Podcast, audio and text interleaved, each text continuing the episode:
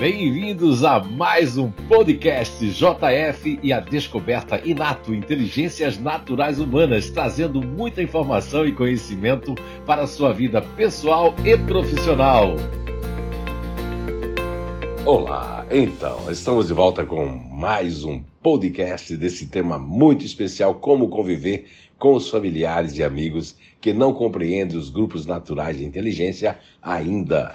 Muito bem, e hoje nós vamos falar de mais um grupo natural de inteligência, hoje da inteligência emocional. Isso mesmo, vamos falar do GNI que nós nominamos como disponível. Olha só, pra, principalmente agora para aquelas pessoas que não conhecem ainda, não aderiram ainda a essa descoberta fantástica, natural, queremos dizer que as pessoas fazem parte do grupo natural de inteligência disponível, elas têm uma sensação, e muitas vezes por conta de uma imitação inconsciente, de que elas são pessoas muito ativas.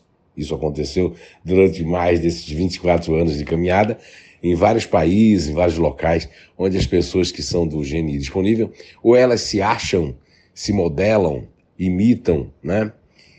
De ser uma pessoa muito ativa, ou mesmo eu vejo, já vi muitas pessoas do sexo masculino, até feminino, se considerarem umas pessoas racionais, ou seja, em busca de um conhecimento. Isso porque, numa imitação inconsciente, elas, se alguém disser assim que elas admiram, né? principalmente as pessoas que, as, que os disponíveis admiram, aí elas querem imitar e se for buscar conhecimento, elas vão buscar. Se for para buscar ler livros, eles vão ler livros, enfim, é essa imitação inconsciente principalmente nas pessoas que, que, ainda não conhecem o seu GNI, não conhecem as suas características, as suas habilidades e as suas inabilidades naturais. Então, aí o que ocorre é que as pessoas que fazem parte do GNI disponível, elas quando se acham muito ativas, elas realmente são ativas, né?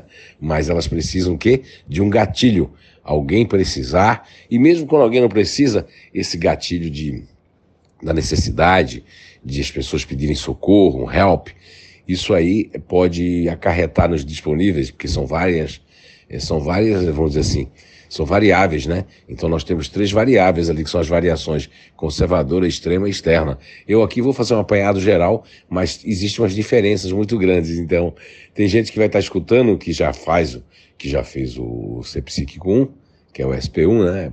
O portão de entrada dessa descoberta, e vai dizer assim: olha, eu eu realmente já não tenho muito a ver com algumas coisas que você falou, é lógico, porque eu estou falando para todas as variáveis, tá certo? Então vamos lá.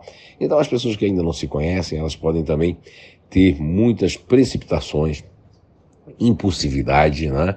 E acabar também fazendo coisas assim que não deveriam fazer, do tipo as pessoas disponíveis são, vieram na Terra como anjos para ajudar, mas elas podem também fazer algo, algumas coisas que por conta do melindre, por conta da mágoa e de um pequeno ressentimento que as pessoas disseram não ou não querem fazer do jeito que eles querem, então essas pessoas aí, principalmente as que não se conhecem, pode até é, fazer uma coisa muito desagradável que é jogar uma pessoa em cima da outra ou falar para um uma filha, um marido, uma esposa, falar que aquela pessoa é assim, é pessoa assada, mas é porque ela vai desenhar aquilo que não foi realmente a verdade, né? Não que eles estejam mentindo, mas eles criam isso na cabeça. Então, é muito importante as pessoas que fazem parte do Gene Disponível se conhecer. E quando eles se conhecem, o Gene Disponível, eles são pessoas que começam a se combater, começam a querer melhorar, que começam a perceber, porque um grupo natural de inteligência que tem uma dificuldade imensa de se auto-perceber é o disponível, porque a natureza, o Papai do Céu, otorgaram aos disponíveis uma capacidade enorme de saber como os outros se sentem, uma capacidade enorme de realmente ser altruístas, uma capacidade enorme de empatia, que é fantástico nas pessoas que fazem parte do GNI disponível. Mas pode ultrapassar os limites quando eles não se equilibram ou quando não querem escutar a verdade. Agora vamos falar das pessoas que já se conhecem um pouco, não importa os níveis que essas pessoas já alcançaram dentro do Instituto de Evolução Humana, né? mas essas pessoas que fazem parte do gene disponível, elas que se conhecem, elas têm que se combater, principalmente esse lado vingativo, né?